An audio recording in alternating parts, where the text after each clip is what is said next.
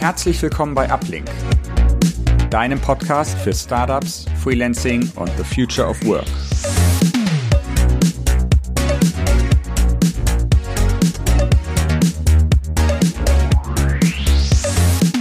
Hallo und herzlich willkommen bei unserer zweiten Episode des Uplink Podcasts. Mein Name ist Manuel und ich freue mich heute mit zwei Gästen über die Themen Bewerbung als Freelancer und Zusammenarbeit mit Recruitern zu sprechen. Da hätten wir zum einen Nick Österreich aus dem Uplink Team und Jens Eberling von unserem Recruiting-Partner Nemesis. Ich schlage vor, wir fangen mit einer kurzen Vorstellungsrunde an.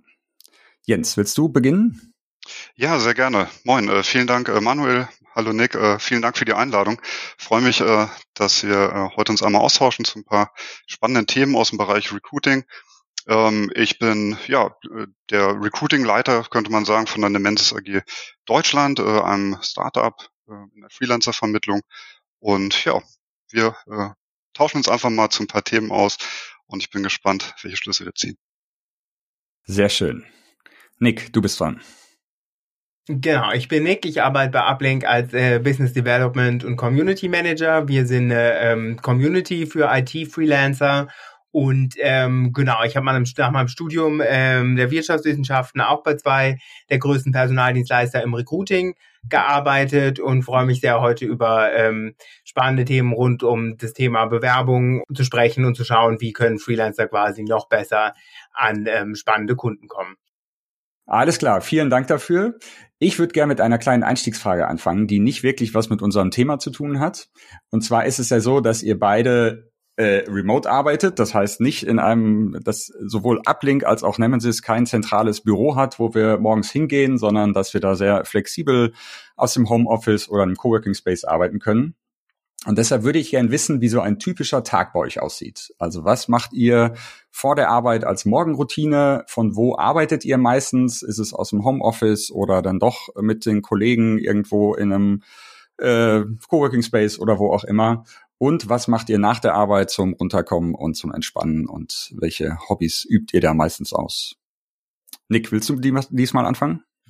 Aber klar, also im Moment ähm, tatsächlich seit zwei Wochen, ich weiß nicht, ob man das schon wieder als ganz klassische Routine ähm, bezeichnen kann. Ähm, genau, wache ich eigentlich äh, morgens auf, nehme mir 15 Minuten Zeit, um zu gucken, ähm, wie mein Tag aussieht, weil ich ähm, einfach festgestellt habe, irgendwie, wenn ich so ganz unbedarft in den Tag starte, auch wenn man natürlich weiß, arbeitsmäßig, welche Termine einen erwarten, irgendwie, das ist bei mir manchmal so, so ein bisschen zu so einer Unruhe äh, irgendwie führt und genau zu wissen, irgendwie, ich mache jeden Tag Sport zum Beispiel, dann in genau der Zeit ähm, mache ich irgendwie Sport, entweder in der Mittagspause oder nach der Arbeit, ähm, bereit morgens irgendwie mein Frühstück vor, was ich mit auf die Arbeit nehme, hilft mir irgendwie total äh, wesentlich ähm, gelassener ähm, in den äh, Tag zu starten.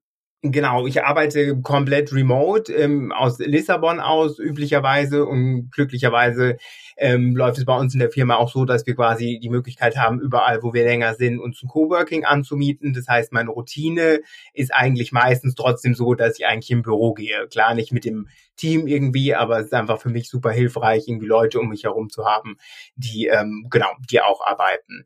Ähm, die Routine zum Runterkommen ähm, nach der Arbeit ist tatsächlich entweder, wenn ich nach der Arbeit, nicht in der Mittagspause ähm, schon ähm, Sport mache, mache ich das nach der Arbeit oder auch bewusst einfach den Nachhauseweg zu nehmen, um runterzukommen. Ich habe äh, bei mir sind es irgendwie 40 Minuten Nachhauseweg, wenn ich komplett laufe und tatsächlich mache ich das fast äh, jeden Tag, dass ich mir irgendwie einen Podcast auf die Ohren höre, den Weg nutze und dann finde ich kommt man irgendwie auch zu Hause ganz anders an, wie wenn man irgendwie mit einem Uber oder mit der äh, U-Bahn äh, wieder zurück nach Hause äh, rusht.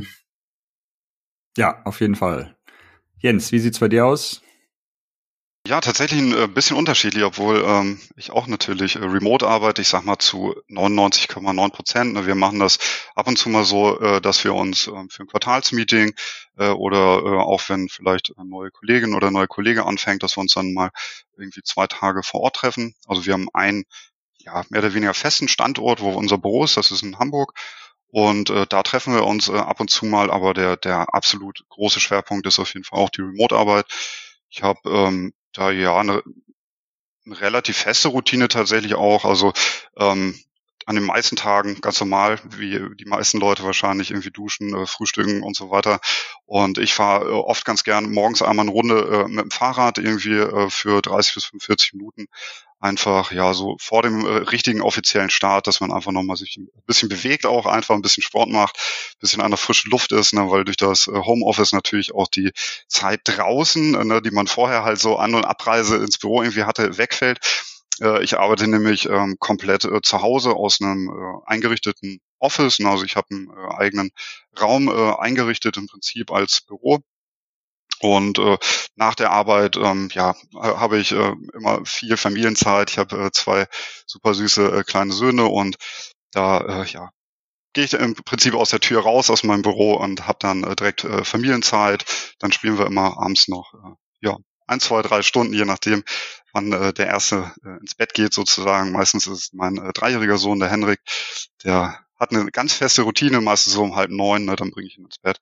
Und ja, danach, danach ist Feierabend. Also sonstige Hobbys ähm, habe ich wenig Zeit äh, tatsächlich, äh, muss ich sagen, aber ähm, auch ganz normale Sachen. Ne? Also ich gehe äh, ganz gerne mal zum Fußball, äh, gucke mir ein Spiel an oder äh, mache mit der Familie halt äh, Ausflüge.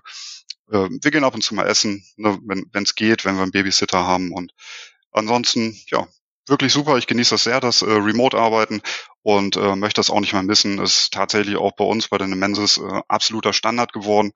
Ähm, manche können es nicht verstehen, manche brauchen auch irgendwie diesen Trubel äh, in dem Büro, ne, was äh, du, Nick, ja zum Beispiel auch durch äh, durch die Coworking Spaces irgendwo auch bekommst und auch abdeckst und äh, dadurch aber auch wechselnde Leute hast, ne, dann äh, ist glaube ich auch spannend, da immer mal wieder äh, anderen Input auch zu kriegen. Ähm, für mich persönlich ist es äh, super. Äh, ich arbeite tatsächlich gerne in einer ganz ruhigen äh, Umgebung und habe auch äh, tatsächlich das Gefühl, dass es äh, effizienter ist und am Ende auch für mehr Output äh, sorgt und auch für qualitativ höherwertigen Output tatsächlich. Das heißt, du schaffst es wirklich, aus dem Arbeitsraum rauszugehen, mental umzuswitchen und dann nicht mehr mit dem Kopf bei Freelancern, Bewerbungen, Kunden und so weiter zu sein ich sag mal, der Job äh, bringt es natürlich schon mit, ne, dass man immer mal wieder äh, noch ein paar Themen äh, im Hinterkopf hat. Ne, das äh, lässt einen nie ganz los. Äh, aber ähm, im Grunde genommen klappt schon recht gut, muss ich sagen. Ne? Also ich äh, habe so meine Routine. Ich äh, fahre dann äh, den Computer runter, wenn wirklich Feierabend ist. Mache oft dann auch mein äh, Firmentelefon direkt auf äh, Flugmodus sozusagen, damit ich das wirklich äh, auch trenne, ne, dass äh, Familienzeit Familienzeit ist jeder in meinem Team weiß aber, falls noch irgendwie was äh, super Wichtiges ist, dann können mich auch jederzeit immer auf meinem privaten Handy erreichen. Und äh, das klappt es äh, wirklich sehr gut, muss ich sagen. Sehr gut. Weil das ist ja, glaube ich, für viele das Problem. Also für mich wäre das Problem, ich arbeite manchmal von zu Hause, aber wirklich nur, wenn ich auch weiß, dass ich den ganzen Tag zu Hause habe. Also ich habe auch zwei Kinder und meine Partnerin ist auch selbstständig. Ähm, ich würde den, äh, den, den Switch, glaube ich, so schnell äh, nicht schaffen, sondern ich brauche dann immer eine halbe Stunde, die ich dann noch nicht arbeitsrelevante Sachen machen kann oder auch mal rausgehen. Und du, du sagtest auch, dass du vor der Arbeit eigentlich rausgehst und eine halbe Stunde Fahrrad fährst, einfach um ja den Tag zu starten. Ne? Ja, das stimmt. Äh, ich in der Mittagspause tatsächlich auch äh, teilweise. Ähm, da mache ich manchmal auch nochmal einen kleinen Spaziergang, irgendwie 20, 30 Minuten, äh, dass man ja einfach mal wieder an die frische Luft kommt, äh, sich die Beine ein bisschen vertritt, vielleicht auch äh, ja manchmal äh, auch Themen einfach nochmal kurz durchdenken mit so ein bisschen Abstand sozusagen. Das äh, ja, das tut manchmal einfach gut und ähm, klar, wenn man äh, sonst nur, äh, sag ich mal, rumsitzt im Homeoffice wirklich äh, von morgens äh, bis abends, dann äh, merkt man das, finde ich, auch irgendwann, dass man sich äh, unwohl fühlt, weil man zu wenig We Bewegung hat, zu wenig frische Luft. Na, man fühlt sich dann ja schon fast so ein bisschen wie eingekerkert, sage ich mal, ne, wenn man äh, gar nicht mehr an die Luft kommt. Das war, glaube ich, gerade zu, zu Beginn der Pandemiezeit, irgendwie vor zwei, gut zweieinhalb Jahren jetzt schon fast mittlerweile, ähm, für, für viele, glaube ich, echt eine Herausforderung, ne, wenn man vielleicht auch alleine wohnt und ähm, ja, tatsächlich die ganze Zeit dann mehr oder weniger drin ist und vielleicht auch keine äh, Routinen hat, äh, wie Sport oder ähnliches. Na, das ist dann nicht so einfach. Aber ich glaube, ähm, solche Angewohnheiten kann man, kann man sich schaffen. Ne? Man muss halt äh, irgendwie ein Gefühl dafür haben, was tut mir jetzt gut, irgendwie was brauche ich. Ne? Das kann für jeden was anderes sein. Manche lesen gerne, manche meditieren vielleicht auch mal in der, in der Mittagspause oder ähnliches. Ne? Und ja, mir tut ein kleiner Spaziergang tatsächlich auch immer ganz gut. Ja, absolut. Also wie du schon sagst, ich glaube gerade während der äh, Anfangszeit vor zwei Jahren bei Corona, wo viele ad hoc dann ins Homeoffice gewechselt sind, die vielleicht noch gar keine Erfahrung damit hatten, mit zu Hause arbeiten, dachten dann auch einige, ist ja super, ich kann den ganzen Tag hier, ich spare mir den, den Fahrtweg und so weiter.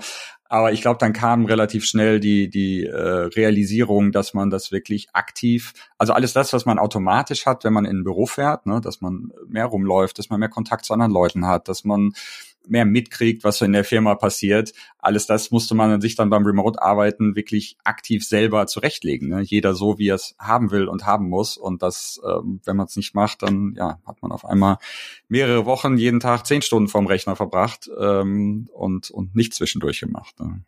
Was da ja so ein bisschen mein äh, Tipp ist, was ich irgendwie auch seit einem Monat mache, ist zwei ähm, verschiedene Profile an einem PC ähm, anzulegen. Ist ja tatsächlich so, wir können äh, zum Beispiel unseren PC auch äh, privat glücklicherweise ähm, nutzen und dadurch zwei verschiedene Profile zu haben, quasi wenn ich mich abends irgendwie einlogge, weil ich noch irgendwas recherchieren will oder eine Serie gucken, dass da gar kein Button ist, wo ich mal eben schnell Mails oder Slack aufmachen kann, weil das wirklich ja jedes Mal so ist, selbst wenn man gar nicht aktiv dann abends noch mal eine Dreiviertelstunde arbeitet. Wenn ich aber drei Mails lese, bin ich im Kopf noch mal eine Dreiviertelstunde irgendwie, überlegt man sich irgendwas oder geht irgendwelche ähm, Szenarien durch finde ich super hilfreich, um einfach was aufzumachen, wo gar keine Mails, gar kein Access quasi zu irgendwelchen Arbeitsthemen ist. Das mache ich irgendwie seit äh, knapp zwei Monaten und das funktioniert wirklich ganz gut, gerade um abends dann auch wirklich irgendwie unten zu bleiben und nicht nochmal irgendwie schnell reinzuschauen. Ja, absolut. Wenn das, wenn das klappt, ist es eine, eine gute Sache. Super, alles klar. Dann würde ich sagen, äh, wir fangen mal an mit dem eigentlichen Thema. Wir haben uns vorher ähm, glaube, sieben oder acht Fragen überlegt, ähm, über die wir sprechen können. Ich weiß nicht, ob wir alles schaffen, aber ich denke, wir fangen einfach mal an und es wird auf jeden Fall eine interessante Unterhaltung. Die Frage, die wir uns, glaube ich, äh, alle schon oft äh, gestellt haben und die wir, die wir selber merken im täglichen äh, Umgang mit den Freelancern und mit den Kunden, ähm, ist häufig, was sind so häufige Showstopper auf der Kundenseite? Also bevor es überhaupt zu einem Interview kommt, was geht im Kopf des Kunden ab und was passiert äh, beim Kunden, wenn auf einmal ein Profil äh, quasi auf dem Tisch liegt. Ne?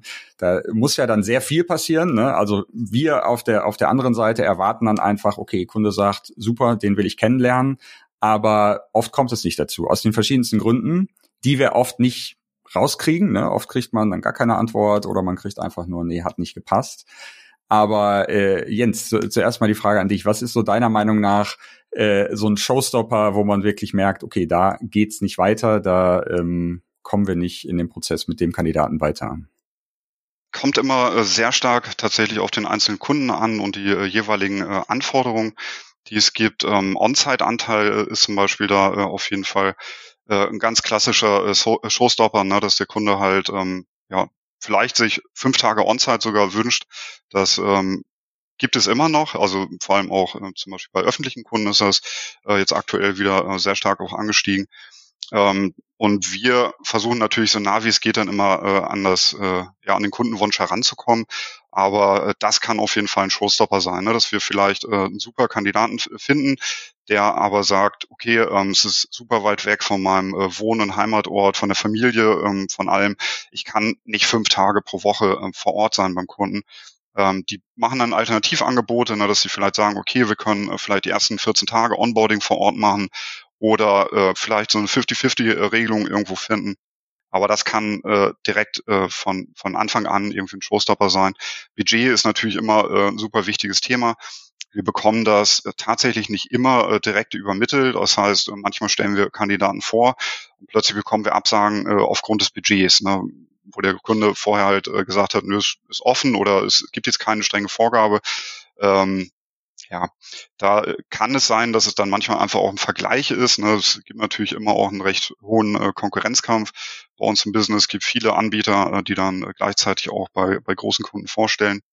Äh, insofern, ja, ist das tatsächlich auch, auch unterschiedlich. Ne? Also, äh, wenn es viele Anbieter gibt, dann kann alles irgendwo tatsächlich der, der Showstopper werden. Das sind manchmal Kleinigkeiten und die Kunden haben natürlich auch äh, große Anforderungen. Ne? Also viele packen vielleicht auch die eine oder andere mehr, äh, Anforderung mehr äh, herein bei, bei einem Freelancer, weil die sagen, okay, äh, wir finden irgendwie niemanden, der das in Festanstellung vielleicht abdecken kann. Und äh, wenn wir jetzt einen Freelancer an Bord nehmen, dann haben wir natürlich auch eine besonders hohe Erwartung. Ne? Das, äh, der muss natürlich äh, super äh, viele fachliche Themen auf einmal abdecken. Und das ist tatsächlich äh, manchmal nicht einfach, das äh, wirklich in, in einem Profil, in, in einer, einem Lebenslauf, in einer Historie, äh, die jemand mitbringt, alles auf einmal abzudecken. Ja, auf jeden Fall. Auf jeden Fall sehen wir auch, dass, dass der On-Site-Anteil und das Budget, man wünscht sich ja manchmal, dass die Kunden dann einfach antworten würden und sagen würden, hey, das und das sieht gut aus, das sieht nicht so gut aus. Aber äh, das sind, glaube ich, die Punkte, die dann wirklich als Showstopper, wo dann alles andere wegfällt ähm, und der Kunde einfach sagt, okay, das passt nicht, deshalb passt alles andere auch nicht. Das ist dann, glaube ich, manchmal so ein bisschen frustrierend.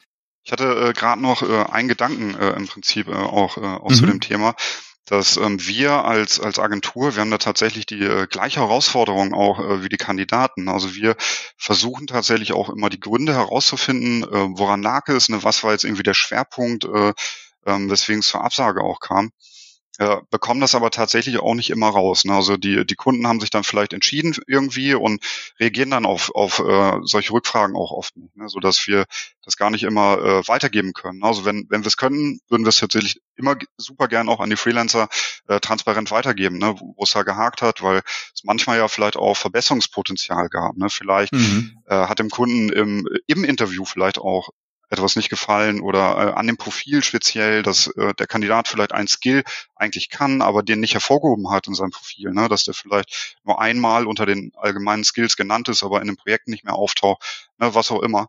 Sowas hilft uns äh, immer sehr tatsächlich auch dann für die für die weitere Auswahl, um die Kunden dann auch besser kennenzulernen. Ne? Worauf genau achten die beim Kunden? Haben die eine Einkaufsabteilung?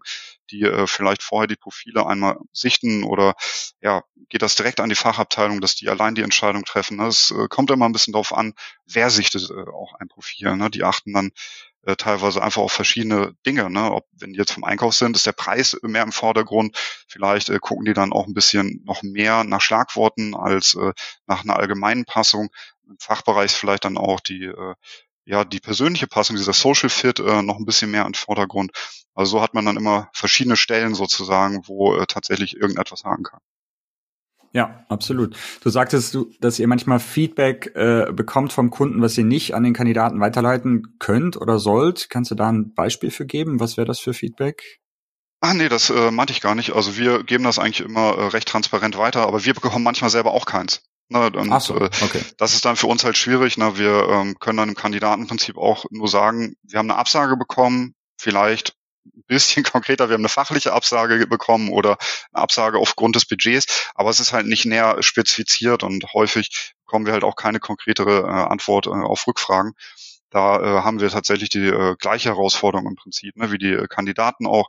Die äh, fragen natürlich äh, auch hinterher auch zu Recht, ne, dass äh, wir gerne wissen möchten, warum gab es denn jetzt eine Absage, ne, um sich da vielleicht auch irgendwie ein bisschen anders aufzustellen äh, für, für die nächsten Bewerbungen. Aber ähm, leider bekommen wir es äh, auch nicht immer raus an der Stelle.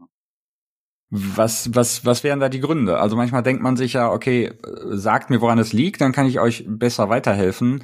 Äh, sind das manchmal rechtliche Gründe, dass die Firmen auch wirklich denken, denn ich glaube, bei Festangestellten ist es ja wirklich so, dass man ähm, die Leute nicht aus bestimmten Gründen, also man muss vorsichtig sein, sozusagen, wie man eine Ablehnung äh, formuliert. Ist das bei Freelancern auch äh, teilweise ein Problem, dass die Firmen denken, okay, wir können jetzt nicht sagen, dass es daran liegt, dass der, wie du es gesagt hast, Social Fit nicht da ist, ähm, sondern wir müssen irgendwie sagen, nee, der kann kein Java, deshalb, deshalb passt es nicht. Also äh, ist das auch ein Punkt? Also ich denke ja, das äh, wird äh, immer mal wieder ein Punkt sein, äh, vor allem ähm, wenn das äh, auch über das Personalabteilung äh, läuft. Ne, die sind dann natürlich äh, sehr sensibilisiert auch für das Thema, ne, dass äh, ja es nicht so ganz einfach ist, mit allem immer transparent sozusagen umzugehen. Das ist ja einfach auch eine, eine unglückliche Einschränkung, die, die wir da auch durch die gesetzlichen Vorgaben, glaube ich, an der Stelle erleben.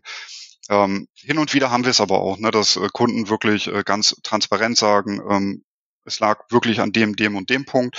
Und das ist äh, für uns dann immer äh, wirklich super, weil wir mit den Kandidaten dann auch äh, wirklich immer gut nochmal drüber sprechen können, es immer mal wieder dann halt auch Ansatzpunkte fürs nächste Mal gibt. Ne? Zum Beispiel, zum Beispiel beim Profil, ne? dass man äh, vielleicht die äh, Skills, die man beherrscht, äh, noch ein bisschen besser aufzählt, dass man die wirklich bei den einzelnen Projekten auch mit nennt weil ähm, ja es manchmal einfach nicht so richtig ersichtlich ist ne, für, für den Kunden, dass der, der Kandidat vielleicht Kenntnisse in einem bestimmten Bereich hat, äh, es aber nicht direkt genannt ist. Ne. Manchmal äh, kenne ich zum Beispiel aus dem Bereich Softwareentwicklung, da äh, äh, hängen manche Skills für, äh, für ein Profi, sage ich mal, die hängen für den automatisch zusammen, dann denkt er sich, das brauche ich ja nicht nochmal nennen.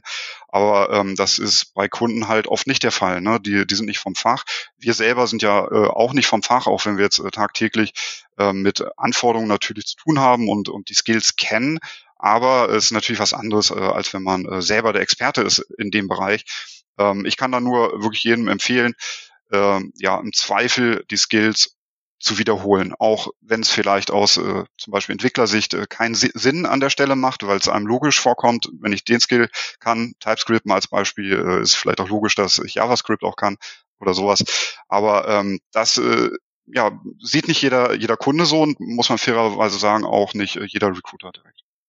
Da äh, äh, finden wir auch schon eine gute Überleitung zu einer anderen Frage, die wir auf der Liste haben, die ich auch sehr spannend finde. Und zwar hören wir bei uns in der Community sehr oft äh, die Frage, wie kann ich denn quasi in einem neuen Bereich ähm, anfangen, als Freelancer zu arbeiten, wenn ich schon sehr viel Erfahrung vielleicht in einem bestimmten Bereich habe, wie komme ich in einen neuen Bereich rein? Also wenn man zum Beispiel von Backend auf Frontend wechseln will oder wenn man mehr im Bereich DevOps oder Data Science machen will. Oder wenn ich vielleicht sehr lange schon als Festangestellter, ich sag mal Entwickler gearbeitet habe und will jetzt oder werde jetzt Freelancer, ich habe noch keinen richtig guten CV, ich habe nicht zehn Projekte quasi in petto, die ich da aufzählen kann mit den entsprechenden ähm, Skills. Wie kann ich trotzdem erfolgreich ähm, bei interessanten Kunden und interessanten Projekten reinkommen? Genau, es sind ja quasi zwei ähm, Fälle, die du, die du schon richtig quasi unterschieden hast. Das eine ist ja quasi, ich fange als Freelancer an und ähm, das ist ja auch oft so der Klassiker irgendwie und war vorher irgendwie fünf bis zehn Jahre oder vielleicht auch nur fünf Jahre in Festanstellung bei einem oder zwei ähm, Unternehmen und möchte mich jetzt als Freelancer selbstständig machen. Ich glaube, ganz wichtig ist, sich ähm, da in dem Zusammenhang einmal bewusst zu machen, dass quasi so ein Portfolio von einem Freelancer anders aussieht als der klassische CV, wenn ich mich jetzt auf eine Festanstellung bewerbe. Das heißt, wenn, wenn ich jetzt äh, eine festangestellte Person bin, die jetzt die ersten Projekte sucht, würde ich quasi auch die Erfahrung, die ich im Rahmen meiner Festanstellung gesammelt habe, wirklich in der Art von Projekten runterschreiben oder auch wesentlich detaillierter in die Skills reingehen sehen, als auch die Aufgaben. Also wenn ich jetzt irgendwie beispielsweise ähm, IT-Leiter oder Lead of Backend-Entwickler beim großen Unternehmen war, habe ich ja in der Regel trotzdem im Rahmen meiner Festanstellung viele Einzel einzelne Teilprojekte oder auch Gesamtprojekte absolviert als nur als nur jetzt die ganze Zeit für den Betrieb von einer Anwendung ähm, verantwortlich gewesen bin. Das heißt, ich würde mir wirklich aufdröseln, welche Projekte, in welchem Tech-Stack habe ich quasi innerhalb dieser Festanstellung absolviert, wie viele, wie viele Leute hatte ich vielleicht in meinem Team, hatte ich Führung, Verantwortung und ähm, auch aufführen, was waren so die Key Achievements, was haben wir ausgerollt, ähm, wie viele Anwender hatten einzelne Themengebiete, wenn wir jetzt im Entwicklungsbereich ähm, bleiben, äh, etc.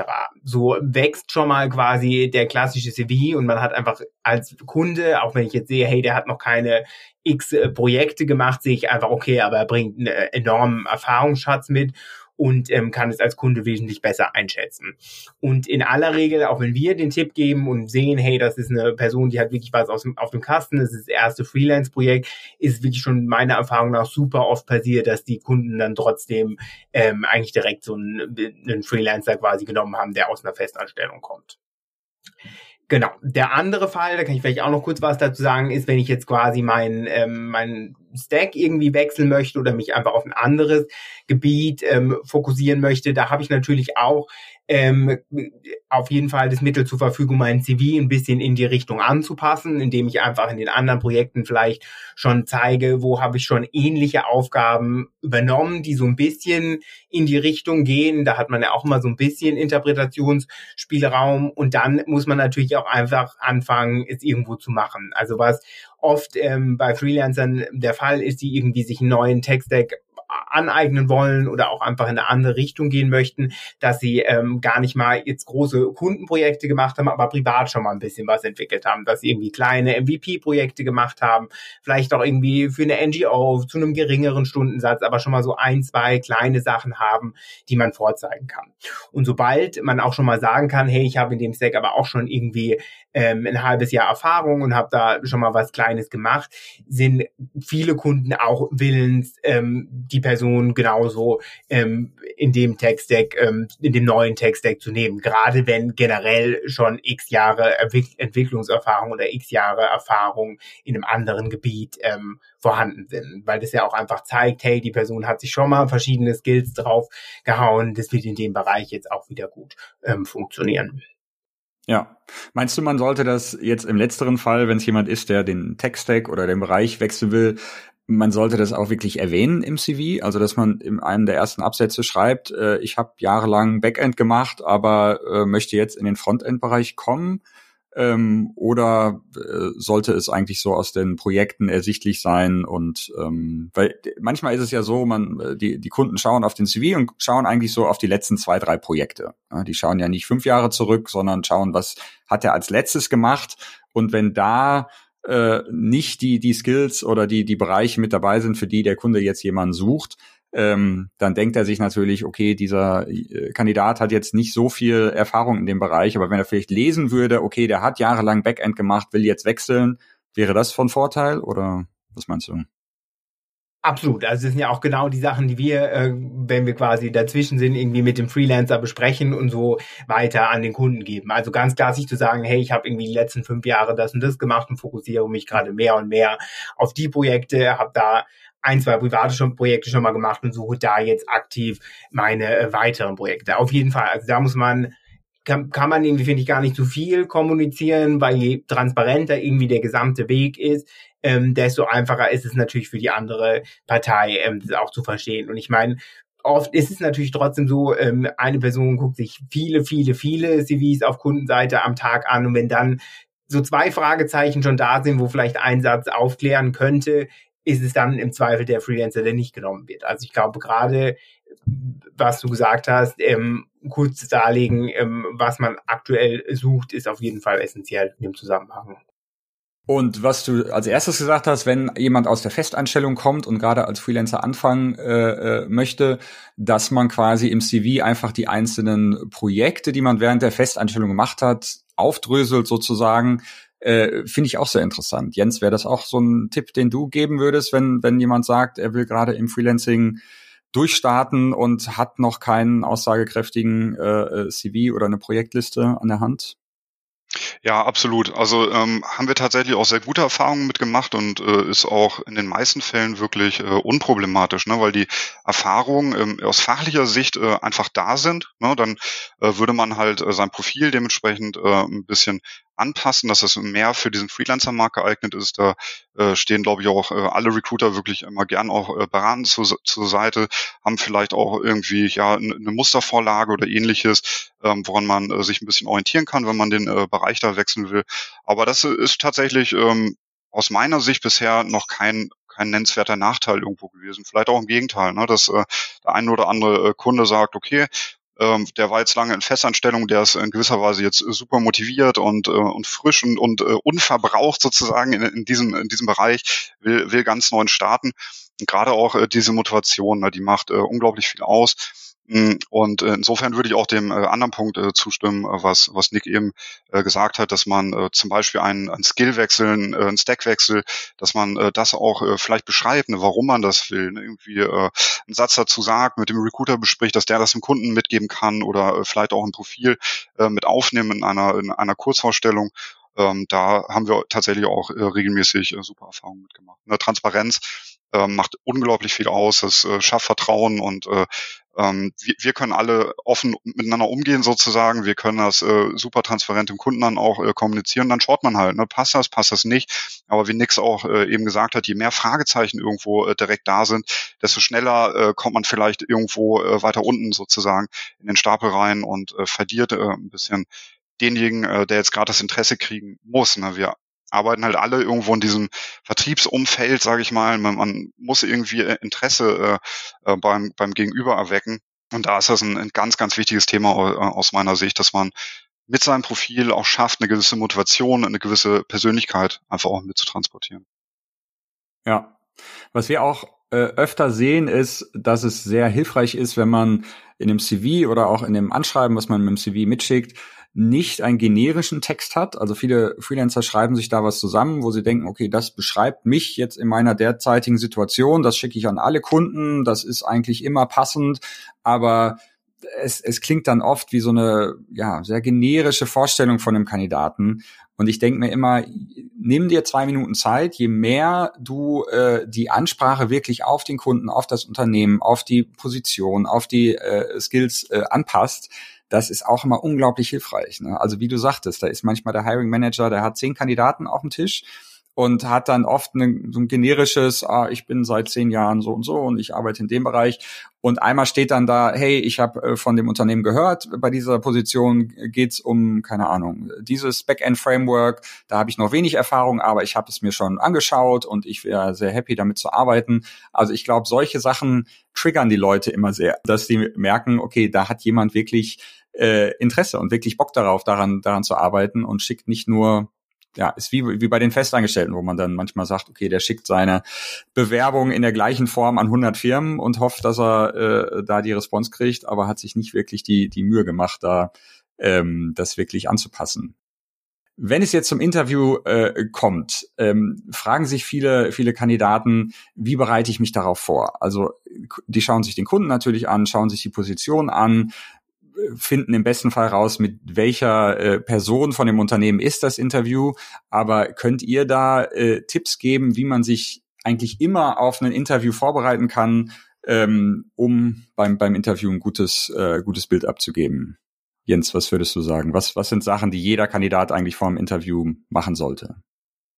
Genau, also ganz wichtig ist natürlich ähm, die, die Anfragenbeschreibung sozusagen, ne, dass man äh, wirklich äh, sich darauf einstellen kann, dass Fragen halt ganz konkret zu den genannten Aufgaben und Skills halt äh, von Kundenseite äh, kommen werden. Und äh, wir machen es äh, auch immer so, dass wir die Kandidaten auch nochmal individuell halt vorbereiten. Äh, die äh, Berater bei uns aus dem Team, die haben ja oft einen sehr, sehr äh, guten Kontakt dann halt zu den jeweiligen Kunden, kennen den oft schon über, über viele Jahre und können dementsprechend natürlich dann super auch nochmal Tipps mitgeben, ähm, was der Kunde genau erwartet, wo es vielleicht Schwerpunkte gibt in diesem Projekt. Ähm, die bekommen oft auch nochmal so Hintergrundthemen ähm, mit an die Hand, was gerade überhaupt äh, ja im Allgemeinen los ist beim Kunden, speziell vielleicht auch in dieser Abteilung, welche Teamgröße Größe da zu erwarten sind, wie die Teamzusammenstellung ist, ob andere externe äh, im Einsatz sind äh, zum Beispiel. Also da äh, gibt's immer mal wieder wirklich äh, sehr, sehr äh, wichtige Themen auch, äh, die man da den, äh, den Freelancern noch mitgeben kann an der Stelle. Ähm, es kommt hin und wieder mal vor, ähm, dass dass dieser Kontakt nicht so da ist, ne? weil vielleicht ein, ein größerer Anbieter äh, noch dazwischen steht und, wir eventuell keinen Direktkontakt äh, zu dem Endkunden in dem Fall haben. Äh, dann würde ähm, in, der Regel dann der, der Zwischendienstleister die, diese Rolle übernehmen, ne? also von uns und den Kandidaten halt dementsprechend auch nochmal vorbereiten auf den auf den Endkunden. Aber im Prinzip ist das ja ein, einer von den, von den beiden äh, wichtigen äh, Tipps, denke ich, an, an der Stelle, dass man die Ausschreibung wirklich äh, gut kennt, ähm, sich auf die Skills und Aufgabenbeschreibung vorbereitet und auch in den Dialog geht ähm, mit der jeweiligen Agentur, dass man da nochmal spricht, ob es im Hintergrund vielleicht noch äh, Themen gibt, äh, die man mitnehmen kann. Ja, auf jeden Fall. Nick, was hast du noch für, für Tipps dem hinzuzufügen? Genau, also ich sehe es eigentlich ähnlich. Bei uns ist ja meistens so, also immer eigentlich so, dass wir quasi der, den Direktkunden ähm, auch kennen und quasi die, die, die, der Interviewprozess zwischen dem Kunden und dem Freelancer ähm, stattfindet.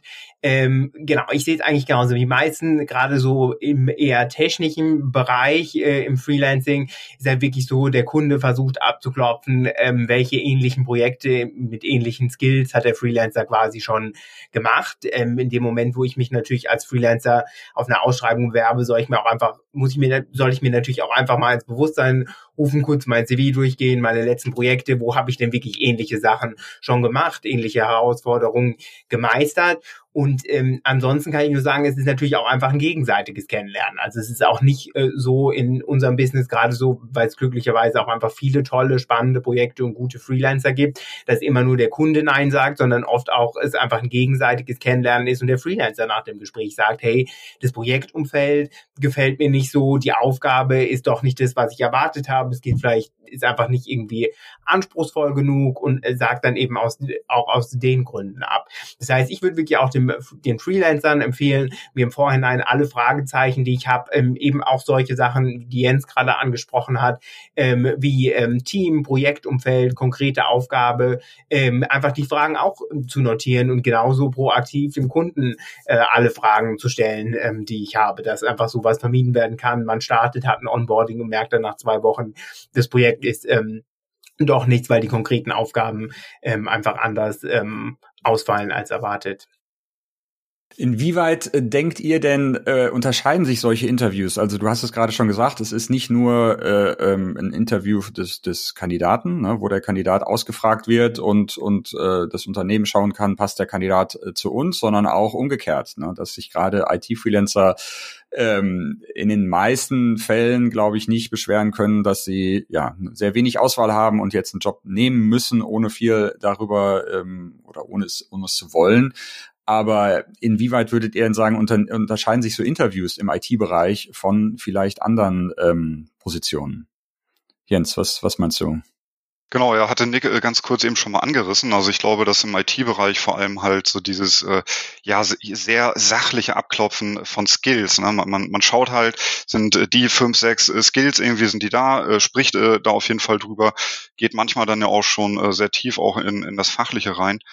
Ähm, und ja, da ist der IT-Bereich äh, vielleicht auch noch ein bisschen spezieller, glaube ich, als, als andere Bereiche, wenn man sich zum Beispiel für, für den Kaufmenschenbereich oder ähnliches äh, bewirbt, wo dann äh, bestimmte Zertifikate teilweise auch äh, super wichtig sind im Bereich Projektmanagement oder, oder ähnlichen Themen oder als Scrum Master oder, oder so. Ist auch technisch, aber ähm, da geht's halt mehr um diese ähm, Projektorganisationsrolle im, im weitesten Sinne. Ähm, ja, also ähm, da ist schon mein Eindruck, wie gesagt, mehr dieses Sachliche, dass äh, vor allem die Skills halt äh, abgefragt werden, wobei am Ende tatsächlich auch viel, viel äh, ja, Menschlichkeit einfach äh, wichtig ist äh, an der Stelle. Ähm, das merkt man vor allem auch bei anderen Themen äh, oft dann. Vielleicht wird irgendwie ein Thema nicht abgedeckt äh, von einem Kandidaten, aber wenn beide Seiten merken, ist eine gewisse Motivation da, äh, beide haben, haben Lust irgendwie auch auf, auf das Thema, was man bespricht und das ist eine gute Kommunikation, dann äh, haben wir es oft erlebt, dass der, dass der Kunde dann äh, vielleicht auch mal auf den Skill verzichten kann, vor allem in anderen Bereichen auch. Äh, ne, und ja, dann ist trotzdem halt zu einer super Zusammenarbeit kommen. Ne? Das äh, finde ich grundsätzlich sowieso nochmal ein wichtiges äh, Basisthema. Ne? Das ist alles äh, ein Business irgendwo, klar, für alle Seiten, äh, muss, muss man fairerweise sagen, aber der menschliche Aspekt ist unglaublich wichtig und ich glaube tatsächlich auch wichtiger, als das äh, vielen bewusst ist in der Konstellation. Also das denke ich auch, dass gerade in der IT, wo man, ja, wo du sagst, es geht oft ums Abklopfen von Skills, aber gerade da ist es so wichtig, dass man ja einen Kandidaten findet, der richtig motiviert ist, dass man auch ein Unternehmen findet, wo man als Kandidat denkt, okay, das Unternehmen oder die Leute da sind auch motiviert, die die wollen auch wirklich äh, dass da gute Arbeit geleistet wird und dass dann nicht nur die Stunden äh, abgerissen werden, sondern dass der Kandidat, der vielleicht mit der Motivation da reinkommt, auch nicht ähm, nach einer Woche merkt, okay, hier kann ich das, was eigentlich versprochen wurde und was ich machen wollte, eigentlich gar nicht umgesetzt werden. Äh, Nick, hast du da noch äh, wahrscheinlich sogar ein paar echte Erfahrungen zu bei, beizutragen, ne? weil du ja mehr mit den Kandidaten bei uns im Austausch bist? Ich würde auch auf jeden Fall sagen, es ist zum einen natürlich das im IT-Bereich die Besonderheit, dass es relativ skill-basiert ist und ähm, jetzt versus zum Beispiel, wenn ich als Unternehmen jetzt irgendwie äh, jemanden in Festanstellung suche im Vertrieb oder so interdisziplinären ähm, Funktionen, wo ich vielleicht auch einfach mal einen Quereinsteiger interviewen würde, der noch gar keine Erfahrung mitbringt, weil man denkt, die Person ähm, kann sich das irgendwie, die Skills schnell draufhauen, ist natürlich die Erstauswahl, warum es überhaupt ähm, zu einem Interview kommt, ähm, natürlich ähm, skillbasiert. Die Absagegründe nach den Interviews, weil letzten Endes spricht man über die Projekterfahrung und in der Regel ist die halt auch schon relativ einfach und eindeutig aus dem CV ähm, ersichtbar ähm, sind die Absagegründe nach den Interviews sowohl auf Freelancer-Seite als auch auf Kundenseite natürlich immer eher so zwischenmenschlicher Natur. Kommuniziert nicht richtig, oft ist auch wirklich ähm, tatsächlich, dass die Motivation so ein bisschen fehlt, die Identifikation mit dem Produkt, was ich gerade irgendwie, wir arbeiten ja viel mit Startups zusammen, die Kunden natürlich wünschen, dass sie sagen, also wirklich so ein Klassiker ist irgendwie, ich traue dem das fachlich auf jeden Fall zu, aber von der Kommunikation her war das irgendwie einfach so, habe ich das Gefühl, kann er uns nicht so richtig an die Hand nehmen, was irgendwie das Team angeht. Ähm, Und dann muss man natürlich einfach unterscheiden, gerade jetzt bei so einer Startup-Rolle wollen die Kunden oft das. Die haben selber irgendwie vielleicht ein, zwei Entwickler im Team, wollen aber jetzt einen Freelancer auch gerade mit dem Know-how reinnehmen, der das Team ein bisschen voranbringt, der Skills auch teilt, der sein Wissen teilt, was er anders macht irgendwie um das Gesamtunternehmen so ein bisschen voranzubringen, auch wenn er jetzt nur zeitlich limitiert als externe Person irgendwie äh, dabei ist versus wenn ich jetzt irgendwie auch große Agenturen habe, wo es wirklich ein Projekt geht, wo Sachen abarbeitet, abgearbeitet werden müssen, zum Beispiel ein Feature im Zehner-Team muss weiterentwickelt werden, da ist es jetzt nicht ganz so super essentiell, dass der Freelancer irgendwie super krass kommuniziert. Ähm, da wird es dann ein bisschen anders ausfallen. Aber generell würde ich sagen, nochmal kurz zusammengefasst, was ist das Besondere im IT-Bereich? Auf jeden Fall super skillbasiert und ansonsten dann doch nicht so super speziell, weil auf diese zwischenmenschlichen Sachen kommt es dann letzten Endes genauso an. Ja, interessant. Was, was würdet ihr denn sagen, was würdet ihr Kunden raten? Also viele Unternehmen finden sich ja gerade jetzt in den letzten Jahren in der Situation, dass sie zum ersten Mal mit Freelancern arbeiten oder merken, dass es halt äh, gängiger wird, dass es einfacher wird, ne? wenn das ganze Team, also interne Team auf einmal remote äh, arbeitet, dann ist der Sprung da ein Freelancer, der vielleicht auch gerne remote arbeitet, hinzuzufügen, äh, nicht mehr so groß. Wie, was würdet ihr einem Unternehmen raten, die jetzt sagen, wir wollen jetzt zum ersten Mal einen Freelancer suchen, mit einem Freelancer zusammenarbeiten? Ähm, was sind da einige äh, Tipps, wie man das quasi die Suche effizient gestalten kann und was man so am Anfang der Zusammenarbeit, sage ich mal, ähm, effizient machen kann? Nick, was würdest du sagen? Genau, also das Wichtigste ist halt eben, sich bewusst zu machen. Ich glaube, der Sprung ist auf jeden Fall easier, weil man sagt, hey, ein Freelancer arbeitet ja auch remote, wenn man gerade weiß, irgendwie man hat auch irgendwie so einen Peak, wo jetzt ein halbes Jahr Unterstützung ähm, anfällt, ist aber sich bewusst zu machen, dass es sich eben um Freelancer und um keine festangestellte ähm, Person handelt. Schon mal mit dem Mindset reinzugehen, die Person kann eigentlich auch remote arbeiten, ist, glaube ich, ganz gut, weil, wie gesagt, Freelancer auch schon seit längerem, jetzt nicht nur wie irgendwie der Trend vielleicht der letzten zwei, drei Jahre, äh, ist eigentlich gewohnt sind, ähm, komplett remote zu arbeiten. Dann ist es natürlich auch wichtig, sich bei, wenn es dann an, einfach an so Rahmendaten geht, wie Auslastung oder auch Budget, sich zu bewusst zu machen, ich kaufe eine externe Person an. Da habe ich natürlich eine ganz andere Budgetierung als wenn ich jetzt jemanden fest anstelle. Das ist wirklich oft auch so, wenn Kunden mit auf uns zukommen, das erste Mal mit einem Freelancer reden und haben dann irgendwie so einen Stundensatz, der einfach relativ unrealistisch ist, beziehungsweise viel zu gering, was den Markt so angeht, liegt oft daran, dass sie irgendwie sagen, ich schlage jetzt noch 5000 Euro drauf und rechne das so ein bisschen runter, wie ich jetzt jemanden ähm, bezahlen würde in Festanstellung. Das ist natürlich ein ganz anderes Modell. Freelancer sind in der Regel, bringen ganz andere Skills mit, haben in der Regel schon viele Projekte in dem ähnlichen Umfeld realisiert und gehen in das Projekt rein und sind nach ein, zwei, äh, ein, zwei äh, Tagen oder Wochen Einarbeitungszeit hochproduktiv versus dem Festanstellten, den du ja in der Regel onboardest, ähm, irgendwie ein, zwei Monate auch zu Recht äh, irgendwie eine Vorlaufzeit äh, eingewährst, warm zu werden und dann ähm, zu starten. Da muss ich mir auf jeden Fall bewusst sein.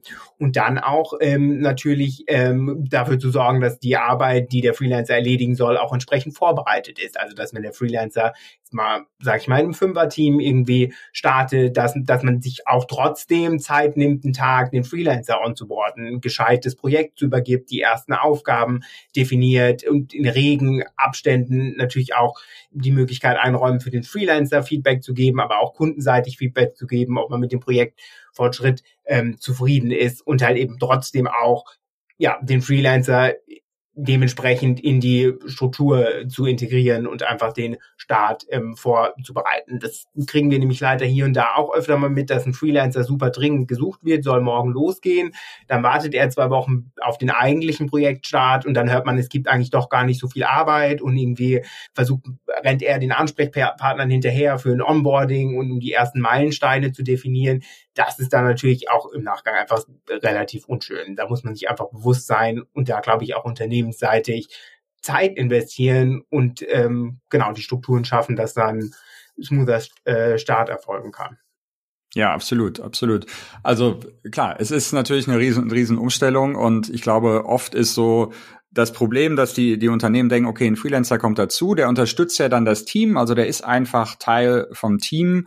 Ähm, und nicht sehen, wie du gerade sagtest, dass die eine komplett andere Stellung haben. Äh, Jens, was ist deine Erfahrung da? Wie, wie bereitet man Kunden auch darauf vor, dass jemand reinkommt, der zum Teil gleich behandelt werden soll natürlich, aber zum Teil auch ganz anders ist? Genau, ja, das ist äh, tatsächlich äh, nicht immer so ganz einfach, ähm, das den, den Kunden ja äh, in der Theorie äh, zu erklären sozusagen. Ne? Wenn vielleicht noch keine Erfahrungen äh, mit der Zusammenarbeit mit Freelancern entstehen, da wäre von meiner Seite aus auf jeden Fall ein wichtiger Rat, äh, dass man äh, sich von dem alten Vorgehen ein Stück weit verabschiedet ne, für den Bereich äh, Festanstellung. Ähm, es ist auf jeden Fall immer super, wenn eine gewisse Flexibilität auch da ist, wenn man äh, mal als Beispiel äh, einen passenden, fachlich passenden äh, Freelancer gefunden hat, der Lust hat auf die Aufgabe, der vielleicht ähnliche Projekte vorher schon mal durchgeführt hat, dass man da vielleicht mal sagt, okay, der muss jetzt vielleicht nicht zwingend äh, vor Ort sein. Ne? Vielleicht äh, wohnt er weit weg. Na, das, äh, glaube ich, ist für alle ein Thema, ähm, dass äh, es nicht unbedingt sein muss, vielleicht 700 Kilometer irgendwie durch ganz Deutschland zu reisen, äh, irgendwie für, für ein Meeting, was man äh, vielleicht auch äh, super äh, online machen kann. Da haben wir äh, alle Möglichkeiten ja äh, mittlerweile zur Verfügung und ähm, das glaube ich, äh, fehlt äh, bei manchen noch so dieses Verständnis irgendwie. Ne? Die haben äh, oft aus dem Bereich Festanstellung immer noch ähm, dieses Denken, ja, wir, wir müssen jetzt irgendwie den, den perfekten Kandidaten finden und alles muss nach unseren Vorstellungen laufen. Na, und ähm, das Thema hatten wir ja vorhin auch schon äh, angesprochen. Viele Freelancer können sich äh, ihre Projekte mehr oder weniger aussuchen. Ne? Die äh, gucken natürlich, wo habe ich äh, Vorteile für mich oder wo habe ich weniger Nachteile äh, für mich. Was ist vielleicht auch äh, regional bei mir in der Nähe? Da wären sie vielleicht dann auch eher bereit, äh, auch on-site äh, zu arbeiten. Wo kann ich remote arbeiten? Äh, Stundensatz ist natürlich auch äh, für jeden immer äh, ein gewisses Thema. Und ja, ich glaube, ähm, ganz wichtig ist da wirklich äh, offen zu sein von Kundenseite aus, dass man ähm, ins Gespräch geht, auch mit äh, den Agenturen, auch mit den Freelancern, dass man irgendwo versucht, für sich äh, einen gemeinsamen Weg zu finden, damit äh, am Ende dieses Projekt äh, erfolgreich wird. Und ähm, das ja ist auch im Allgemeinen, glaube ich, äh, nicht nur äh, von unserer Seite ein Wunsch, sondern auch äh, von allen Freelancern, dass da äh, grundsätzlich äh, die, dieser Dialog einfach offen gehalten wird und nicht zu starr an äh, Vorgaben festgehalten wird. Jetzt ist es ja oft so, dass wenn Unternehmen Festangestellte suchen, ähm, äh, sie sich, glaube ich, die, die Kandidaten anschauen und wenn es da fachlich noch nicht richtig passt, dann denken sie sich, okay, die Person wird sehr lange bei uns im Unternehmen sein, wir haben die Möglichkeit, denen die Sachen beizubringen, die können sich eingewöhnen, die können sich die Sachen aneignen. Das ist jetzt beim Freelancer natürlich äh, nicht so. Da erwarten viele Unternehmen, der kommt rein, der ist ab dem ersten Tag produktiv, ähm, der soll das sofort können sozusagen. Ähm, und viele Unternehmen greifen dann zu einem, äh, äh, ja, zu einem Hilfsmittel während des Interviewprozesses und zwar machen die einen Coding-Test. Die sagen Freelancern, die teilweise schon seit 10, 15, 20 Jahren ähm, in dem Bereich unterwegs sind. Wir wollen trotzdem bitte, dass du ja jetzt hier einen Test machst, um deine Skills in dieser bestimmten Programmiersprache, mit diesem Framework oder mit diesem bestimmten Tool, mit dem wir arbeiten, ähm, ja unter Beweis stellst sozusagen.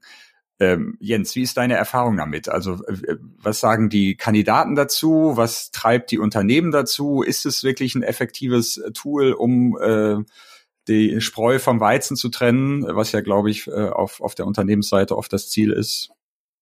Ja, ist tatsächlich ähm, etwas, was aus meiner Sicht zum Glück relativ selten äh, angefragt wird.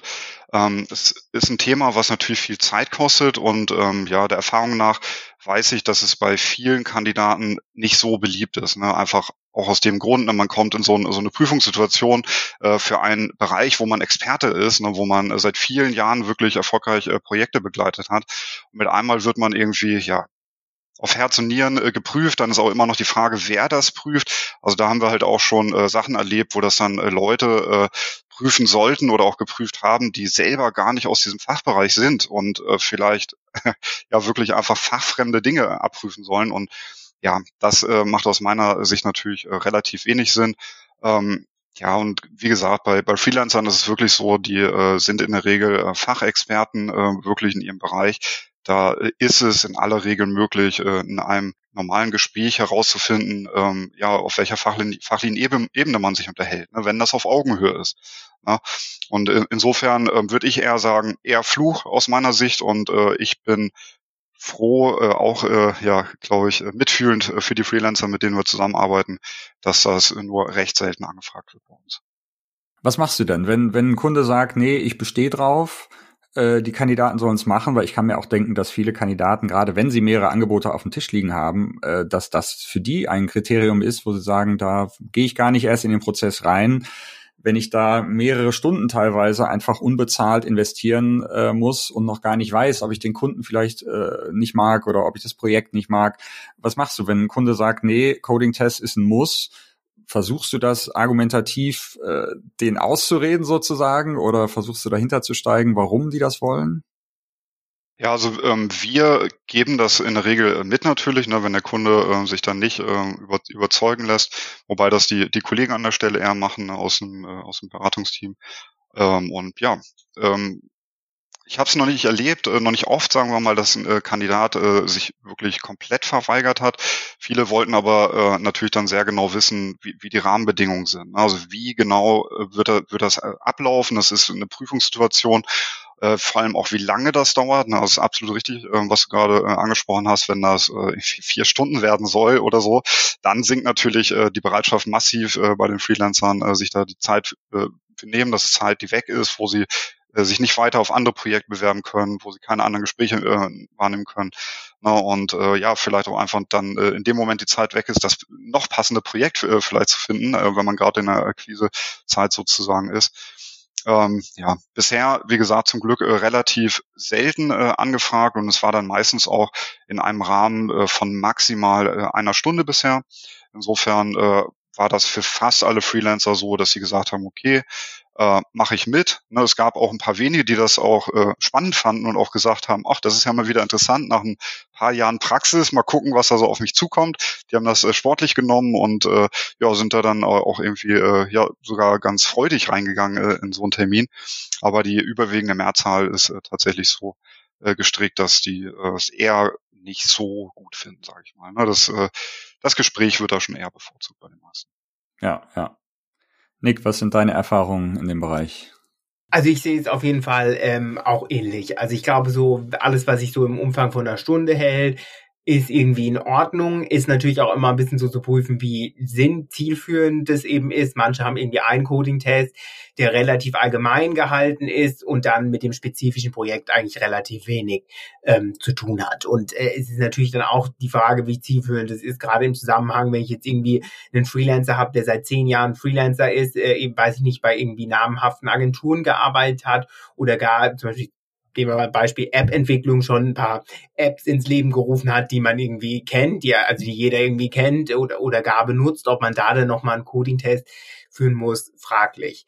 Ähm, ich glaube, bis zu einer Stunde ist es in Ordnung und ich habe es andersrum wieder gesehen, kann auch manchmal also ich bin absolut niemand, der sagt, jeder soll Coding-Tests machen, aber manchmal habe ich halt auch schon gesehen, dass es wirklich auch zielführend sein kann, gerade für jüngere Entwickler. So hatten wir zum Beispiel, habe ich schon ein paar Mal den Fall gehabt bei einem Kunden von uns, der quasi immer standardmäßig so einen Coding-Test hat, der eine Dreiviertelstunde geht, dass da ein Kandidat, der eigentlich relativ noch nicht super viel Projekterfahrung hat, weil er irgendwie auch ein junger Freelancer war, irgendwie, weiß nicht, 23 Jahre alt, ähm, den Coding-Test mit Bravour gemeistert hat und so quasi da äh, über, überzeugen konnte, in das, äh, in, das, in das Projekt zu gehen.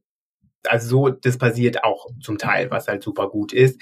Generell alles darüber sehe ich auch nicht zielführend. Gerade bei so öffentlichen Ausschreibungen ähm, ist es ja manchmal so, dass ähm, wenn jetzt ein Softwarearchitekt gesucht wird, irgendwie gar Konzepte über mehrere Seiten eingereicht werden sollen, wie wie man jetzt irgendwie ähm, eine Architektur aufsetzen würde, eine Anwendung etc das ist natürlich nicht mehr zielführend, weil im Endeffekt ist es einfach ein Konzept, was man mehr oder weniger for free erstellt, ohne zu wissen, ob man den Zuschlag bekommt.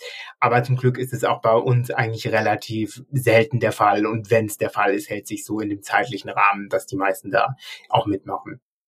Wie siehst du es nicht, nicht nur bei einem äh, Coding-Test, aber generell sagen ja auch einige Kunden, okay, äh, wir, wir haben jetzt mit jemandem gesprochen, wir schicken dem Kandidaten jetzt erstmal äh, eine Anforderungsliste oder unseren aktuellen Stand unserer Software, wir schicken dem was rüber und derjenige soll sich bitte einarbeiten und soll dann ja entweder Empfehlungen geben oder dann ein Angebot äh, schreiben. Das heißt, als Kandidat kriegt man die Arbeit quasi vor dem offiziellen Start des Projekts eigentlich zugeschickt. Man ist noch nicht hundertprozentig sicher, ob es auch wirklich klappt. Wie handelt man das? Soll man ähm, das umsonst machen? Wie viel Zeit investiert man? Soll man dem Kunden sagen, okay, wir starten aber das Projekt jetzt und die nächsten Stunden, äh, die ich da investiere vor dem eigentlichen Start, sind auch schon bezahlt, die kann ich abrechnen. Äh, was würdest du sagen, Nick? Wie, wie, wie ist da der beste Ansatz für die Kandidaten? Genau, also ich glaube, da eine Lösung zu finden, zu sagen, die ersten Stunden, in dem Moment, wo ich irgendwie auch für den Kunden tätig bin, ist es natürlich auch einfach eine Art von Beratungsleistung. Und gerade wenn ich nicht weiß, dass ich nach den investierten Stunden auch sicher weiter ähm, beschäftigt werde, ist es auf jeden Fall ähm, eine gute Lösung. Das hatten wir auch schon ein paar Mal.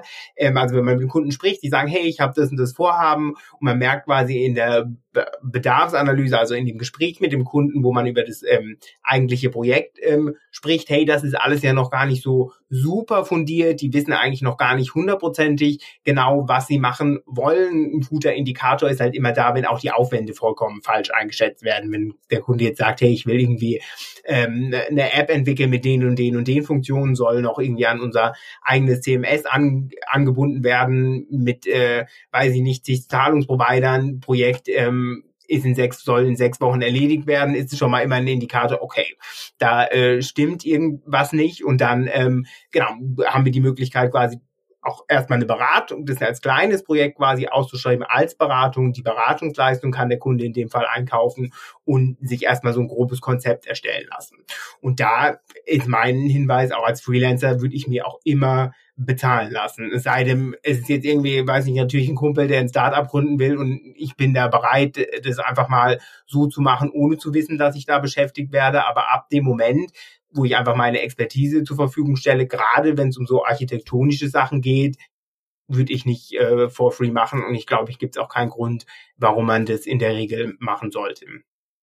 Ja, es ist ja so ein, so ein zweischneidiges Schwert, weil als, als Kandidat will man ja auch vielleicht noch einen tieferen Blick erstmal äh, in den Code zum Beispiel werfen, um zu, zu wissen, okay, worauf lasse ich mich hier ein. Es ist also schon manchmal im Interesse des Kandidaten, mehr über das Projekt vor dem Start herauszufinden. Aber wie du sagst, man will jetzt auch nicht stundenlang investieren und dann dem Kunden wirklich Beratungsleistungen äh, äh, zukommen zu lassen, ohne dafür bezahlt zu werden. Ne? Ähm, das heißt, es ist, glaube ich, immer so ein Abwägen und es ist, glaube ich, auch für viele Freelancer nicht so einfach zu sagen, alles klar, ich will, äh, ich will das mit euch machen, aber ab jetzt äh, fange ich an, die Stunden zu berechnen, dann muss man das wieder bestätigen. Also wenn der Kunde es eigentlich erwartet, dass man vorher sich noch Sachen anschaut. Ähm, wie ist da eure Erfahrung, Jens? Ihr habt ja auch ein bisschen andere Kunden als Uplink. Wir haben ja eher mit so kleinen Startups und äh, Agenturen und, und ich sag mal mittelgroßen Firmen zu tun, aber ihr habt ja da eine andere Kundschaft. Wie läuft das bei denen? Genau, wird äh, tatsächlich auch äh, ab und zu mal angefragt, ist aber jetzt auch nicht so der gängige Standard, äh, sage ich mal. Und ja, es ist tatsächlich ähm, eine sehr individuelle Entscheidung dann ne, von allen Seiten. Es kommt natürlich immer auf ein gewisses Vertrauensverhältnis an. Äh, ist das schon in gewisser Weise entstanden? Haben wir das mit dem Kunden, so dass wir das vielleicht auch weiter transportieren können an den Freelancer an der Stelle, dass man, dass man weiß, okay, hier hat es wirklich irgendwie ein ein sehr äh, guten fachlichen äh, Hintergrund sozusagen. Ne? Die, die wollen jetzt hier auch niemanden ausnutzen oder ähnliches. Es gibt äh, ja dann auch verschiedene Lösungen, dass man äh, vielleicht sagt, okay, vielleicht kann man äh, diese Zeit mit dem halben normalen Stundensatz vergüten äh, oder ähnliches. Ne? Also da äh, ist ja, ist tatsächlich auch in der Regel immer der Kunde dann für offener, weil es halt so ein Geben und Nehmen an der Stelle ist. Ne? Und genau wie du auch gerade beschrieben hast, so beide Seiten können äh, in gewisser Weise davon profitieren, aber man muss halt vielleicht äh, auch irgendwo äh, aufpassen, dass es nicht nur für eine Seite dann irgendwo zu einem Nachteil wird, ne? dass jemand irgendwie viel Arbeit hat und am Ende überhaupt nichts davon hat. Ne? Das Risiko kann es geben und ich habe auch schon erlebt in den letzten Jahren, dass es da Kandidaten gab, die wirklich recht viel Zeit in Präsentationen auch die ähm, ja direkt vom Kunden angefragt äh, worden sind, so als als ja als Vergleich, so als Wettbewerb, welchen Kandidaten nehmen wir, die die das dann mitgemacht haben, ähm, es hinterher nicht geworden sind und ja sich auch nicht geärgert haben, aber natürlich in gewisser Weise da auch einen, äh, Verlust haben. Na, deswegen ja halber Stundensatz zum Beispiel ist so ein Angebot, äh, denke ich, was man in solchen Fällen ganz gut machen kann. Ja, stimmt. Das ist, ist eigentlich ein, ein guter Kompromiss. Super. Ich habe noch einen letzten Bereich, über den ich mit euch sprechen will. Und zwar äh, ganz grob gesagt, wie präsentiere ich mich am Freelancer am besten online? Also was brauche ich, um wirklich ähm, mich gut darzustellen? Es gibt ja zig Optionen, auf welchen Plattformen mit einer eigenen Webseite, wie man sein CV aufbaut, wo, wo man sich quasi präsent macht. Ähm, äh, ist es, ist es sinnvoll, überall präsent zu sein? Ist es sinnvoll, man hat dann zig Profile, muss auch alle up to date halten. Wenn die dann vielleicht inkonsistent sind, macht das auch wieder einen schlechten Eindruck oder der, der Kunde kann sich vielleicht darauf beziehen, dass auf der einen Plattform ein anderer Stundensatz steht oder was auch immer. Ähm, konkret zum Beispiel die, die Beispiele ein, ein CV-Bilder, also ein Tool, mit dem ich mir mein CV zusammenklicken kann ähm, eine eigene Webseite. Braucht, braucht jeder Freelancer eine eigene Webseite, wo er seine Dienstleistungen darstellt? Wie ist es mit einem äh, Profil bei Gulp oder Freelancer Map, wo man sich re relativ schnell ähm, äh, ein eigenes Profil und kostenlos einrichten kann? Wie ist es mit Xing oder LinkedIn oder beides? Ähm, sind das alles Sachen, die, die jeder Freelancer haben sollte und auch pflegen sollte? Oder reicht es eigentlich, sich auf ein oder zwei Sachen zu, zu ähm, beschränken und da wirklich seine Zeit zu investieren? Was, was würdest du da raten, Jens? Ja, äh, kommt tatsächlich auch ein bisschen drauf an, in welchem Bereich der, der jeweilige Freelancer unterwegs ist. Ne? Es gibt natürlich ähm, schon Fachbereiche, die unglaublich nachgefragt äh, werden und da kann ich dann auch äh, manche Freelancer verstehen, dass sie sagen, oh Gott, nee, nicht auch noch ein Xing und ein LinkedIn-Profil und so. Ne? Die sind dann teilweise äh, eher nur auf einer Plattform unterwegs und äh, gucken dann selber proaktiv, äh, welche Projekte für sie selber interessant sind. Ähm, auf der anderen Seite glaube ich, ähm, dass Individualität äh, ein super wichtiges Thema ist. Deswegen ähm, würde ich jetzt zum Beispiel gebrandete CV-Bilder oder ähnliches äh, nicht empfehlen.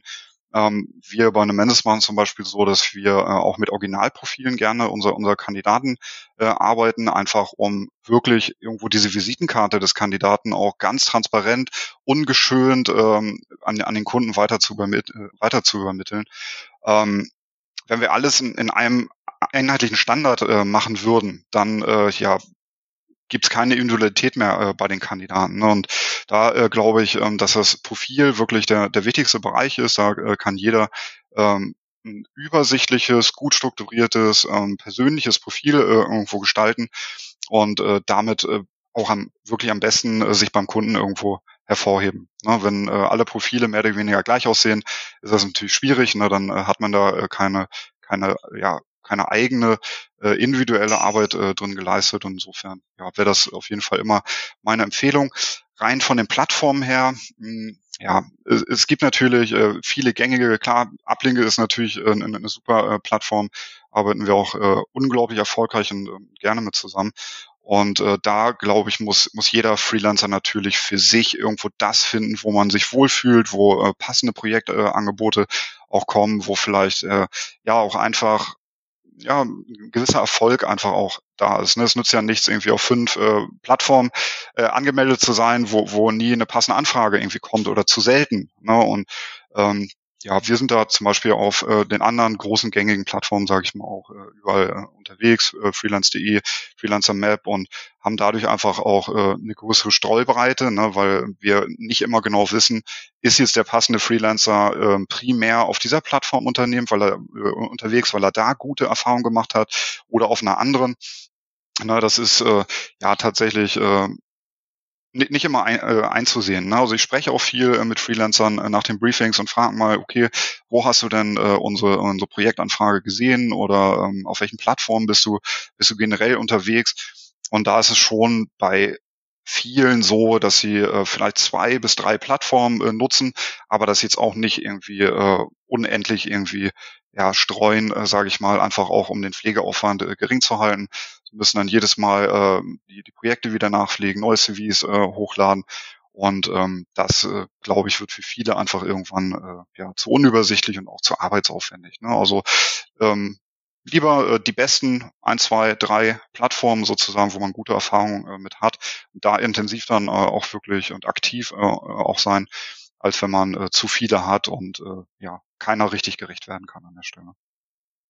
Ja, gerade in den letzten, ich sag mal, fünf, sechs Jahren gab es natürlich einen ganzen Schwall von neuen Plattformen. Also Uplink gehört natürlich dazu, Malt, ähm, jetzt gibt's 9am als neue Plattform, Code Control. Also es gibt, glaube ich, äh, durch Corona wahrscheinlich nochmal beschleunigt äh, einen ganzen Batzen von neuen Plattformen, äh, die alle einen unterschiedlichen Fokus haben, die alles ein bisschen anders machen, aber ähm, wir kriegen halt oft mit, dass die Freelancer fragen, ey, lohnt es sich, sich da anzumelden? Denn im Endeffekt kann man eigentlich mehr Zeit dann im Endeffekt oft in die Profilpflege investieren, als dann eigentlich bei den Kunden äh, zu sein. Und ich glaube, das ist immer so ein Abwägen, wo stecke ich unnötig äh, Zeit rein und was ist auch vielleicht eine Goldgrube. Ne? Ob ich jetzt äh, über das Profil dann auf einmal wirklich die äh, guten Kunden reinkriege, kann ja auch sein.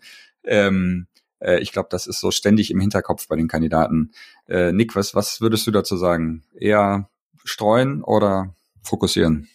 Genau, ich würde es eigentlich genauso sehen äh, wie Jens. Ähm, es kommt immer so ein bisschen auf den Bereich an. Wenn ich jetzt irgendwie natürlich der fancy UX-Designer oder UI-Designer bin, der überwiegend irgendwie Kunden im Fashion-Bereich hat, dann ist es schon cool, wenn ich irgendwie eine Website habe, wo ich auch ähm, vielleicht mein Portfolio nochmal umfangreicher darstellen kann, weil die Kunden ja was kaufen, was sie anfassen können, also entwickelte Seiten, eine User Experience, die sie sehen wollen, dann ist es natürlich schon cool und sinnvoll, mich da äh, zu positionieren. Wenn ich aber jetzt irgendwie auch einfach ein Entwickler bin, der natürlich auch irgendwie tolle Webanwendungen etc. entwickelt und ich habe diverse Kunden bei mir im CV stehen und die Kunden können mit dem Namen was anfangen oder wissen, wie welchen also welchen Anspruch die entwickelte Dienstleistung der Kunde hat oder ähm, die Anwendung erfüllen soll, bin ich damit eigentlich gut dabei. Also es gibt auch viele Freelancer, die auch wirklich kein LinkedIn-Profil aktiv haben, sondern einfach einen guten CV haben mit aus äh, mit aussagekräftigen Kunden, da ihre ähm, ihre Erfahrungen darstellen und das reicht in aller Regel aus. Also selten kommt von dem Kunden irgendwie, hey, äh, hast du noch ein aktuelles LinkedIn-Profil? Ähm, LinkedIn-Profil finde ich auch von einfach aus Sicht von Freelancern trotzdem super praktisch, weil ich natürlich mich einfach mit allen Ansprechpartnern, Kunden und Kollegen, mit denen ich mal zusammengearbeitet habe, einfach vernetzen kann und ähm, diese Kunden wiederum natürlich auch oft einfach LinkedIn als Medium nutzen, wenn, wenn sie einfach gerade wieder mal einen Freelancer suchen. Und wenn ich dann ähm, gerade aktuell verfügbar bin, sehe zufällig irgendwie mein Ansprechpartner von vor drei Jahren sucht äh, Unterstützung im Projekt, wo ich äh, auch noch ähm, von dem Text her dazu passe, ähm, ist die Treffsicherheit natürlich relativ hoch, wenn ich den anschreibe und man hat irgendwie gut zusammengearbeitet, dass man da nochmal an eine Beauftragung kommt. Also aus den Gründen würde ich LinkedIn ähm, auf jeden Fall empfehlen, gerade um mit bestehenden Leuten in Kontakt zu bleiben, mit denen man schon mal zusammengearbeitet hat, aber ansonsten mich auch lieber auf zwei, drei Plattformen ähm, beschränken. Man kann ja viele am Anfang, gerade wenn man irgendwie in die Selbstständigkeit startet, auch einfach mal kostenfrei testen, ausprobieren, wo kommen Projekte, warum die zu mir passen und dann würde ich auch da lieber gezielt dort schauen, als irgendwie überall ähm, breit, super breit ähm, mich aufzustellen, überall vertreten zu sein, weil das bringt dann letzten Endes auch nichts außer eine E-Mail-Flut im Postfach. Ja, ich denke auch. Also ich persönlich äh, denke, LinkedIn ist wirklich einfach ein Muss. Also man kann die Plattform natürlich auch lieben oder hassen. Ähm, äh, Gerade wenn man sich anschaut, wie sich viele da mittlerweile präsentieren und was da für eine Kultur entsteht von, ja, wie, wie man sich selbst da präsentiert. Aber es ist einfach unglaublich äh, nützlich, ähm, wie du schon oder wie ihr beide sagtet, sich mit den Leuten verbinden zu können, ähm, auch zu sehen, wie viele Kontakte hat man gemeinsam. Ne? Also da wirklich äh, vielleicht sogar darüber über die gemeinsamen Connections äh, sich unterhalten zu können oder zu sehen, äh, zu sehen, dass man in dem gleichen Bereich irgendwie aktiv ist. Und ähm, ja, also ich weiß nicht, ob Xing immer noch ein Muss ist. Also man muss dazu wissen, dass Xing sehr viel bessere Suchfilter zulässt. Also ich glaube, wenn man ein Xing-Profil hat, wird man äh, wenn man das will, sehr viel öfter von verschiedenen Dienstleistern oder auch Endkunden kontaktiert, ne, weil man da sehr viel besser filtern kann. Das kann man bei LinkedIn nicht. Da wird man, glaube ich, weniger sehr passende Anfragen kriegen, einfach weil die Filtermöglichkeiten da anders sind. Ähm, aber wir sehen bei Uplink mittlerweile, dass der Großteil der Leute wirklich nur noch ein LinkedIn-Profil hat oder das Xing-Profil nicht mehr aktiv angibt. Ne? Also ich würde sagen, so 10, 15, 20 Prozent geben beides an, aber die meisten geben wirklich einfach nur ein LinkedIn-Profil an. Das ist im, gerade im IT-Bereich so ein bisschen zur Visitenkarte geworden, ähm, wo viele denken, ich habe ein LinkedIn-Profil, mehr brauche ich eigentlich nicht. Ja, ob das dann Sinn macht oder ob sie passende Anfragen dadurch verpassen, ja, sei mal dahingestellt. Super. Das waren soweit die Themen, die wir uns vorher überlegt haben. Äh, ich finde, es war ein super interessantes Gespräch, also das auch aus, aus euren beiden ähm, äh, Blickpunkten äh, zu sehen, die ja dann, wie gesagt, wir haben ja unterschiedliche, also Nemesis und Uplink unterschiedliche Kundengruppen und haben mit unterschiedlichen Kandidaten zu tun. Deshalb finde ich es immer super interessant, da die, die Unterschiede auch äh, zu merken. Ähm, ich danke euch auf jeden Fall beiden für eure Zeit und ähm, ja, ich hoffe, dass, dass wir uns bald äh, widersprechen und ähm, verschiedene andere interessante Themen noch zutage bringen. Macht's gut, bis bald. Ja, sehr gerne. Vielen Dank. Ciao. Bis bald, danke dir.